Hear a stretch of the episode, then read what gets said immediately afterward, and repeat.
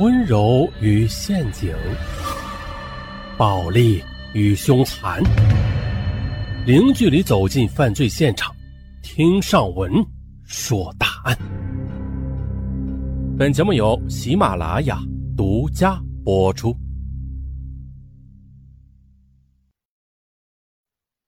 今天上午来说一起，一位六十二岁的老头啊，导致六人死亡、四人受伤的惨案。这件案子发生很久了，不过警方至今仍未透露其详情。上方先简单的说一下啊，这是一起离奇的命案，跨越全城的路线，袭击哨兵，抢夺枪支，又重返现场继续杀戮。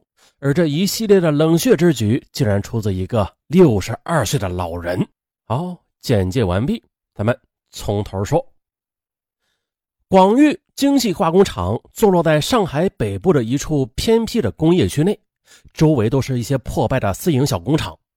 多年前，这里还是一片农田和村落的，后来又因为靠着宝钢崛起了一批做配套产品的乡镇企业。再后来，到了两千年左右，大部分衰败的企业都卖给了个人。可是好景不长的，二零零八年金融危机来了。啊，大部分都纷纷倒闭了，而苦苦支撑到今天的广域也加入了倒闭的行列。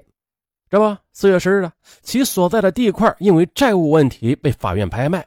五月十六日正式停产，这一百五十多个工人也于五月底遣散回家。此时，空旷的厂区内只剩下范明杰和十几个拆装设备的工人。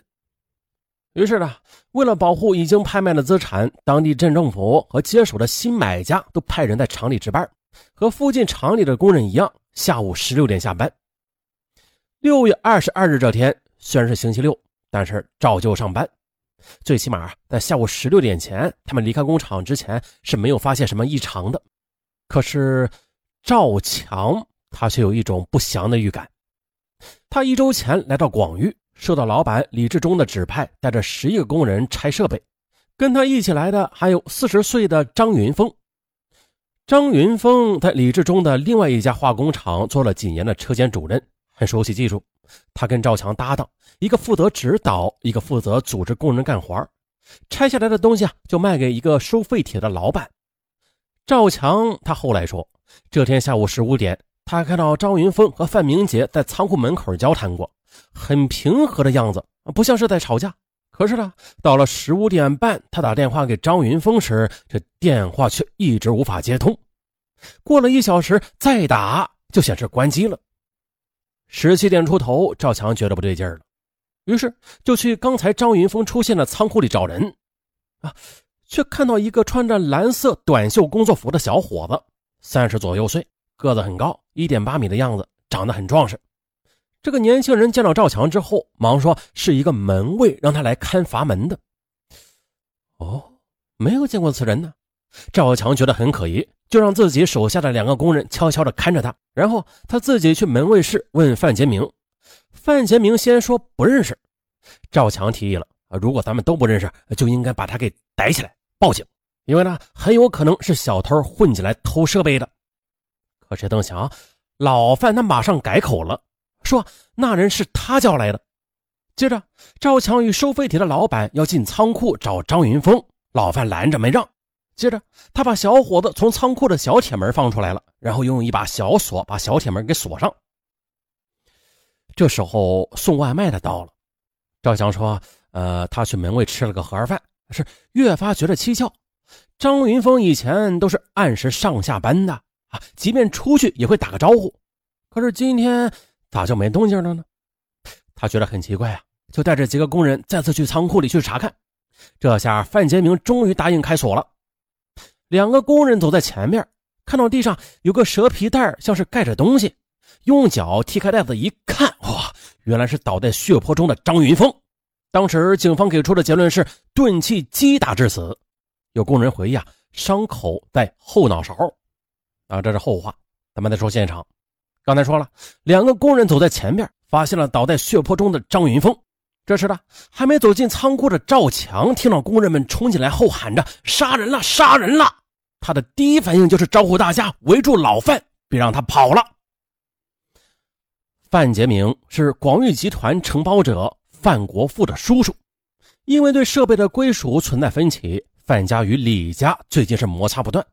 此时，范杰明嘴上说着：“哎，别激动，我不跑，我不跑。”可是，一边却往墙根底下慢慢移动。赵强说了，工人们都不敢上前，只好包围圈一样围着他移动。啊，万幸的是啊，很快的，大家听到了警笛声，这紧绷的神经嘛，不由得放松了。可这一放松不要紧啊，也就在这一眨眼的功夫，老范就从实验楼旁边的小楼梯爬上去翻墙跑了。等大家反应过来时，早就没了踪影。遗憾的是啊，警察来的也不多，无力继续追捕，转而开始勘察现场。可是谁也没有想到，有关张云峰的死，竟然只是当天的第一条人命。直到此时啊，这信息仍然是极其模糊的。张云峰是怎么死的？死前与范杰明有没有发生过直接的冲突啊？是在打斗中被无意的伤害致死呢，还是遭到有意的偷袭致死的？再就是那个穿着蓝色工作服的陌生小伙子到底又是谁？跟张云峰的死有没有直接的关系？所有的这些啊，仍然是谜团。后来呢？根据警方公布的作案经过，从厂区逃跑的范杰明，他呢在附近上了一辆变性司机的黑车，然后直奔城南而去。大约是晚上二十一点左右吧。这车行至浦东周浦地区沪南公路与沈渡公路的交叉口附近，在这里，范杰明枪杀了变性司机，然后自己开车往广域方向又返回来了。而在途经松宝路的一处海军基地时，他又袭击哨兵，抢夺枪支，致一死一伤。不过幸好的，所夺枪支并没有子弹。到了夜里二十三点左右的，范杰明驾车又回到广域。在工厂门口又枪击了王章华、李志忠、王荣海，还有夏欢欢四人。不过万幸的是，随后的被正在勘察张云峰死亡现场的警察给制服了。可是呢，在六月二十八日晚，按照警方公布的时间，有记者曾经驾车实地走访了这一条路线。广玉化工厂所在的月罗公路啊，几乎是见不到正规的出租车。但是啊，在一百多米远的一条小巷子里，就是一个黑车聚居点。不过，从厂里跑出来的范杰明并没有选择到这里打车，因为呢，在这里等活的司机没有一个人认识被杀的变性司机。哎，这让人不解的事儿就来了：从广域化工厂到第二案发现场，呃，也就是杀害变性司机的现场，那里是沈渡公路，相距五十多公里，要走南北高架路。还要过黄浦江，还需要穿过繁华的上海市区，驾车需要一个半小时左右。如果按照警方的公布，啊，从离开广域到杀死黑车司机，中间有将近三个小时的时间。那在这三个小时时间里，范杰明他做了什么？他有回家吗？